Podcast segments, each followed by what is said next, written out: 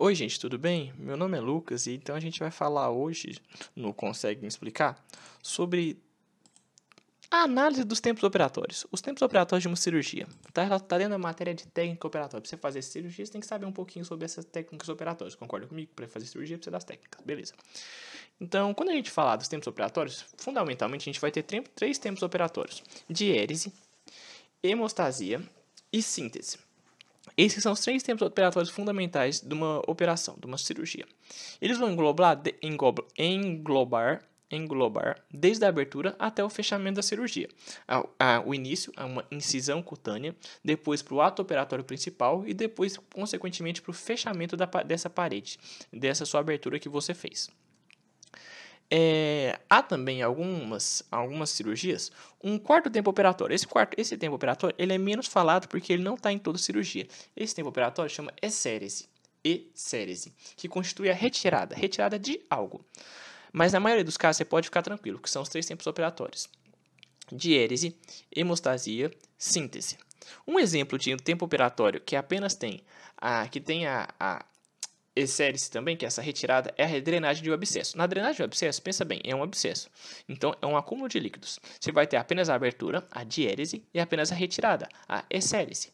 Tudo bem? Nesse caso, a gente tem uma exceção à regra, onde vai predominar os três tempos operatórios, além desse quarto tempo operatório. Diérese vem do latim, diarese, e também tem uma origem grega, diaíresis, ela vai estar presente em todos os atos operatórios e pode significar divisão, incisão, secção, separação. Certo? Beleza? Tranquilo. Como que a gente pode definir diérese? A gente pode definir diérese como o ato que o ato operatório, a parte do ato operatório que vai provocar uma solução de continuidade entre tecidos, ou seja, você vai promover uma via de acesso entre tecidos para você chegar no local acometido que você quer consertar, resolver por meio da utilização. Mas como é que você vai encontrar essa região que você quer resolver, consertar, é, arrumar? Por meio de manobras manuais, instrumentos, com uma finalidade terapêutica. Então, o que, que seria essa diérese? É a busca por uma via de acesso, busca por uma solução que dê continuidade ao, entre os tecidos, por meio da utilização de manobras manuais e instrumentais com a finalidade terapêutica. A gente pode falar também que a diérese vai estar in, desculpa, intrinsecamente arraigada à própria definição de cirurgia e ela vai estar presente em todo e qualquer ato operatório. Tudo bem até aí? O objetivo principal da, da o objetivo principal da diérese é alguns, tem alguns objetivos principais, que seria preservação dos planos anatômicos. Lucas, quais são os planos anatômicos? Sagital, coronal, axial ou transversal. Então você vai querer preservar os planos anatômicos, isso é importante. Você vai querer é, a preservação da hemostasia e da questão da viabilidade tecidual, porque se você vai acabar abrindo tecido, você vai acabar lesando ele, mas depois você tem que fazer essa fechar, esse fechamento para proporcionar uma viabilidade tecidual contínua. E isso depende muito de como vai ser sua diérese. Uma boa diérese vai levar a uma boa viabilidade tecidual no posterior pós, no pós-operatório. Tudo bem? Certo. As características básicas desse tempo operatório vai ser uma incisão proporcional ao procedimento a se fazer, uma técnica adequada a cada plano operatório, uma dissecção apropriada, com uma hemostasia rigorosa, porque se você não tiver uma hemostasia rigorosa, você pode acabar tendo alguma hemorragia, e, e tendo alguma hemorragia você vai complicar seu ato operatório, consequentemente você vai ter que fazer uma manipulação cuidadosa, que vai visar a preservação tecidual. Como é que a gente vai fazer essa delimitação da diérese cutânea? Dessa delimitação de área para você fazer essa diérese cutânea? Você tem noção? Certo, para a gente ter essa delimitação da diérese cutânea, a gente vai ter que fazer primeiro o quê? Uma antisepsia e correta posição e fixação dos panos cirúrgicos e estéreis. Por que uma antisepsia? Você vai fazer essa antisepsia pela simples questão que você vai evitar algum contato micro, é, de alguma microbiota, seja de bactéria, fungo, alguma coisa assim, que vá causar dano uh, pra, no decorrer da sua cirurgia ou uma infecção, uma infecção hospitalar. Então você tem que fazer uma antisepsia e correta a posição e fixação dos planos cirúrgicos estéreis. Aí você vai antecipadamente, você vai traçar de forma o melhor possível onde você vai fazer essa incisão. Como que você pode traçar essa, essa, essa sua linha? Como que você pode delimitar essa, da, essa diérese cutânea?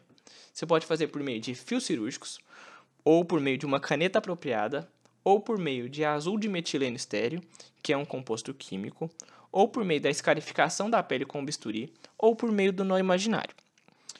A questão que a gente vai ter aqui é a seguinte. Hoje em dia, o que é mais usado são as canetas. Por quê? Porque as canetas têm uma capacidade de excelente delimitação. Como assim, Lucas? Por que essa capacidade de excelente delimitação? Pensa bem, a, o manuseio de uma caneta é muito simples. Então, você ter uma precisão em onde você vai delimitar para você fazer sua diérese é relativamente fácil para um cirurgião. Então, costuma fazer muito essa questão por meio dessas canetas. A escarificação da pele, ela ultimamente é, ela ultimamente tem sido desestimulada. Por quê? O que é uma escarificação? É você pegar o bisturi em si e passar pela pele, como se você fizesse uma micro uma micro lesão delimitando assim, ó, é aqui que vai ser a incisão em si. Essa desestimulação vai se dever ao fato dessa prática poder acarretar a criação de nichos de microorganismos e cicatrizes hipertróficas e queloides em pacientes que têm dificuldade ou distúrbios de coagulação. Além disso, você vai ter um uma, um potencial infecção hospitalar nesse paciente, uma infecção decorrência dessa cirurgia. Como é que a gente vai isolar? Fazer um isolamento provisório do local da incisão. Esse isolamento provisório do local da incisão, você vai isolar ele por meio de compressas laterais aonde você vai incidir.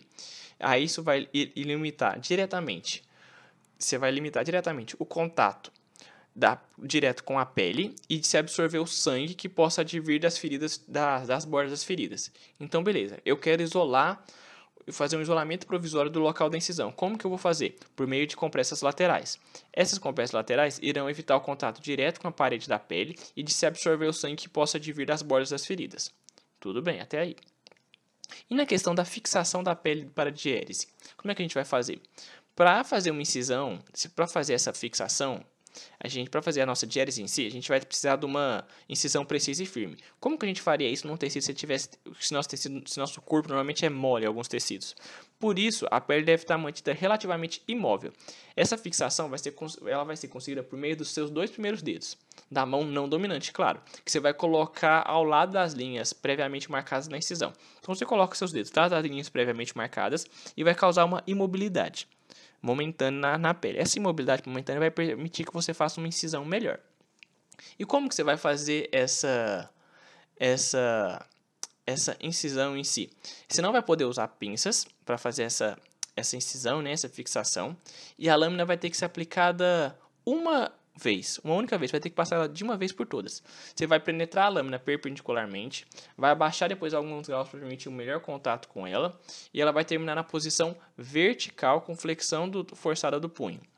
Certo? Tudo bem?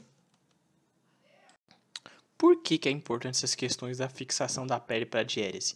Isso é importante porque vamos supor que você faz uma incisão oblíqua. Essa incisão oblíqua vai, vai, vai, vai, não vai permitir o adequado acesso ao plano tecidual, porque ela vai estar tá oblíqua, ela não vai estar tá perpendicular.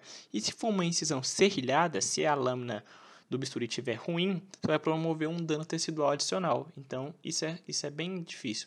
Como a gente fala da questão do sentido da incisão? O sentido da incisão vai ser da seguinte: da direita para a esquerda, é. Da direita para. Desculpa. Da incisão vai ser da esquerda para a direita, do lado distal para o proximal do operador. Tranquilo? Do lado distal para o proximal do operador ou cirurgião. Beleza. Então, o cirurgião à direita do paciente é a regra geral. Da direita, a regra geral é o cirurgião à direita do paciente. Tudo bem? E a incisão é da esquerda para a direita. Incisão da esquerda para a direita. Para o, do, do lado distal para o proximal em relação ao cirurgião. Tudo bem? Certo? Desculpa, é do lado da esquerda para a direita, falei errado. Certo. Beleza, então a gente sabe que é da esquerda para a direita. E quando for em áreas de declive? Em áreas de declive, você tem que pensar o seguinte: se você começar de cima para baixo, o sangue vai obstruir o caminho da sua cirurgia do seu da sua incisão. Então você vai começar de baixo para cima sempre para evitar eventuais sangramentos. Os instrumentos. O bisturi, ele é essencial. E para ele ser mais, ele é para ele ser o, o coração da cirurgia, você vai precisar que ele tenha uma boa lâmina, o que vai permitir uma incisão de menor contato. Vão existir três tipos de bisturi. O bisturi Chazagnac, que ele é mais antigo e a lâmina no corpo do bisturi não é mais usada. O bisturi com ponta romba, que ele é de secação de estruturas tecituais, e o bisturi atual, que é de cabo reutilizável e lâmina descartável. O bisturi intercambiável vai permitir a maior facilidade ao cirurgião, ao decorrer da cirurgia, que vai permitir a troca de lâmina sempre que necessário. E, e sempre vai existir tipos de lâminas e tipos de cabos com numerações próprias.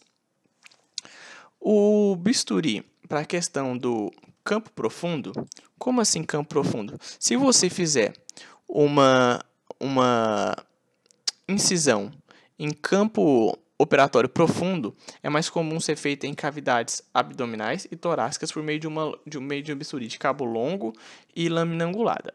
Os cabos mais utilizados são 3, 4 e 7, e os outros bem utilizados também são os longos 3, 3L, 4L e os angulados 3LA. Também tem a questão das lâminas e tem essa correlação direta entre cabo e lâmina. Os cabos 3 e 7 são mais usados com as lâminas 10 a 15. O cabo 4 nas lâminas 20 a 25. E deve-se utilizar uma pinça reta para colocar a lâmina. Tranquilo? E como que eu vou manipular um bisturi? O cabo deve ser apoiado na comissura interdigital entre o primeiro e o segundo dedo. Essa comissura aqui. Quirodáctilos, que é também os dedos, né? Primeiro e segundo dedo. O polegar ao lado esquerdo do cabo, o polegar lado esquerdo do cabo, o indicador acima e o médio à direita. Que essa forma vai deixar que você faça o bisturi dessa maneira. Outra forma também, é, outra forma chama-se extrema precisão. E ela vai ser o seguinte: o dedo indicador e médio avançados para a próxima da lâmina, indicador e médio avançados para a próxima da lâmina, e o mínimo com o apoio à operação, como se fosse assim: a faca, arco violino flutuante. Dessa maneira. Tudo bem? Certo?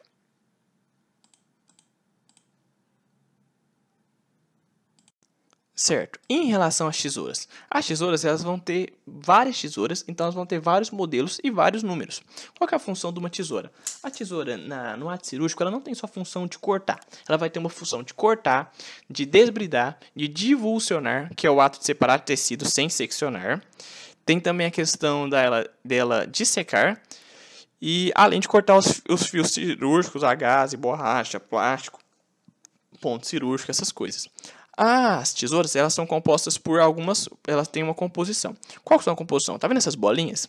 Essas bolinhas chamam, na, na tesoura, essas bolinhas chamam anéis ou ar, aros digitais. É, essa, no número 2, está vendo que a tesoura tem essas duas hastes, então o nome disso aí são hastes. Essa bolinha é a caixa, S3 é a caixa ou fulcro. No 5 tem a lâmina de corte e no 5 são as pontas. Então vai ser duas hastes que vão se unir na extremidade superior, uma articulação fulcro-crastilha que vai dar a junção a essas duas hastes, duas lâminas de corte, retas ou curvas e duas pontas de variação. Vai existir diversos tipos de, tesoura, como eu te falei. Diversos tipos de ponta e de também, que podem ser rombas, semiagudas e agudas. Quanto à forma dos ramos, dos seus ramos, curvas ou retos. A porção distal das curvas vai ter uma incisão retilínea. A porção proximal vai ser perto da articulação, que vai fazer uma incisão curvilínea. Tudo bem? Olha os tipos de ponta cirúrgica. A, a romba, que você percebe que ela é mais. Não sei falar como é o tipo dela. Tem a semiaguda, a aguda, tirou centena. Beleza. Aí daí são as questões dos cortes que eu te falei, tá vendo? Que na questão da o curvo com toda a lâmina, uh, como os cortes realizados pelas lâminas, pelas tesouras curvas, que você vai ver que no A, ali, é o curvo, tá vendo que ela é curva. No B, é o curvo somente na ponta, que ela é curva só na ponta, então depois ela fica reta. No C, com a, praça, com a parte proximal, ela vai ficando, ela é reta, mas depois ela fica curva. E tem a reta com a parede externa na ponta, que é um pequeno corte.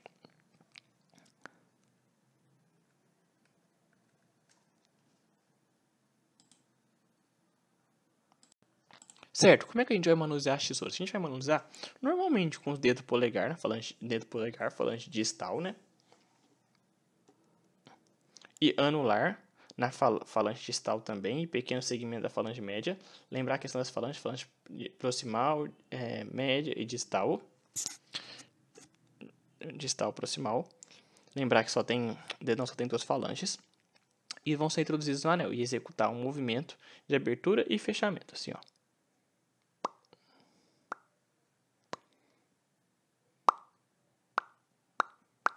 O dedo indicador sobre a, a, a haste para inferir a maior precisão. Anular. Anular, assim, ó.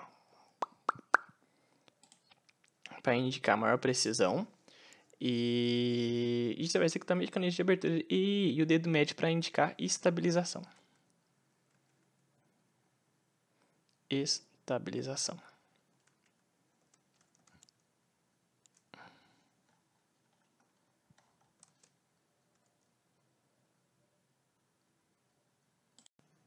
Há também formas de manipulação das tesouras. Por exemplo, o uso habitual é para a esquerda, mas também tem gente que usa, que usa ela para a direita e também tem gente que, que usa ela invertida. Tranquilo? Certo? Direita, esquerda, invertida. As tesouras cirúrgicas ela têm funcionalidade para dissecção em geral. Elas são específicas para determinado tipo de tecido e órgão. Elas são fortes. Ela tem secção das bandas, ela causa secção das bandagens e outros materiais, bem como tecidos rígidos e espessos, e ela é muito boa para retirada de pontos. Tesouras para dissecção tecidual, que nem eu tô agora. Ela tem função para cirurgia. É, é, para a cirurgia geral, tem-se as tesouras de Metzbaum, que elas são retas ou curvas, que é, a, que é as tesouras da figura A. As tesouras de Mile Style, que tem a ponta romba, que é as tesouras das figuras B, que você pode perceber ali, e as tesouras de Mayo Harrison, que tem as pontas semiagudas, ou seja, não, tão, não são pontas tão anguladas, elas são retas e curvas com variação de 14 a 22 centímetros. Tesouras para dissecção textual. Além disso, há outras tesouras, como as tesouras de Standard, Boyd, Dever, Layer, Joseph, Kelly, Strikes, entre outras. E como o professor Fox não tem foto, não quer mostrar, então vou pular. Tesouro específico. Aquelas tesouras específicas são aquelas desenhadas com funções relativamente específicas. Não é uma função como você fazer uma dissecção tecidual certa. De forma geral, ela vai ser muito fácil, ela vai ser muito facilmente identificável, porque bem como o início de suas hastes, elas são douradas. Vamos perceber que são tesouras que têm as suas hastes douradas. Aqueles seus anéis, que a gente chama os anéis das tesouras, esses, esses anéis ou aros digitais, eles são dourados, tá vendo? Ó, são douradinhos. É, exemplos de tesouro específico. A gente vai ter de baleal, que é de uso ginecológico, principalmente para questões relacionadas ao colo uterino. A gente vai ser, vai ter tesouras do tipo POTS de Estre para cirurgia cardiovascular, METS bem curva, que é para entrada da cauterização, mono ou, mono ou bipolar, e a, a de dura corte, que vai ser para 3 anos. Que vai ter uma duração de 3 anos. São, aí são exemplos de tesouras. O que, que as tesouras fortes vão fazer? Elas vão ter tesouras fortes, que pensar o seguinte: se a tesoura é forte, ela vai estar tá mexendo com um tecido mais rígido. A cartilagem é um tecido rígido? Não. Então ela vai estar tá mais relacionada a tecidos rígidos, resistentes e espessos, bem como cortagem, corte de bandagem. Um tecido rígido, você pode dizer, por exemplo, é a cartilagem, que é uma questão rígida.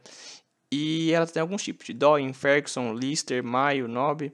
Aí aqui tem algumas imagens de alguns. As tesouras Foster de Lister e a tesoura para corte de fios de aço. E tem a tesoura para retirar de pontos cirúrgicos, que você vai fazer o quê? Retirar pontos cirúrgicos nelas. Que são as tesouras de Spencer, Littal e O'Brien. Aí, ó. Tesoura de Spencer é para retirada dos atos cirúrgicos. Então, vamos se atentar a essa dispenser, que vai ser para retirada dos fios cirúrgicos.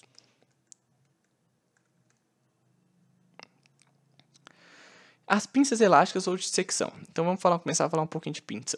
Como o que, que vai constituir uma pinça? A pinça vai ser constituída de dois segmentos metálicos, assim como a tesoura, ela vai ter então suas hastes que vão ser unidas é, em uma extremidade, que vai ser mais na, na questão da, da parte mais, você pegar como a parte, proxim, a parte proximal dela, a, a, o biquinho da, da pinça, a parte mais distal, e essas vão ser, poder ser lisas, ou com leves estrias, ou com dentes.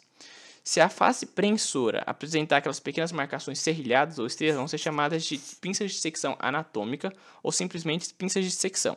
Quando a pinça apresentar dentes, a gente vai chamar de pinças dentes de rato. Tudo bem? Então, se a pinça for sem dente, a gente vai chamar de pinça anatômica. Se a pinça for com dente, a gente vai chamar de pinça de rato. A pinça sem dente, ela tem de 10 a 30 centímetros. Ela é feita para manipular tecidos delicados, exemplos, vasos e nervos. Por que, que ela vai ser, você vai usar a pinça sem dente para manipular vasos e nervos? Porque como ela não tem dente, ela não vai romper nenhum vaso, nenhum dente. E nenhum nervo, desculpa. Enquanto que a pinça com dente, ela vai ser para manipular tecidos resistentes, tipo pele e aponeurose. Pinças que a gente tem. Tem a pinça de Addison, Addison Bro, Cushing, são exemplos dessas. A pinça de Addison é essa pinça A, que é essa da, da imagem.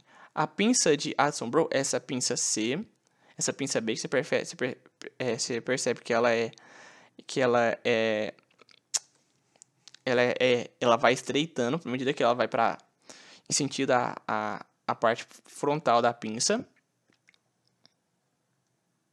essa boquinha da pinça e tem outras pinças que a gente vai poder ver tem a de Bakey, Dreist, Graf e Lukai. Há também a de Mayo Nelson, a de Nelson e a de Spot Smith. Ah, como que a gente vai usar uma pinça? A pinça, assim como a tesoura, assim como o bisturi, ela tem certo tipo de, de eh, manipulação.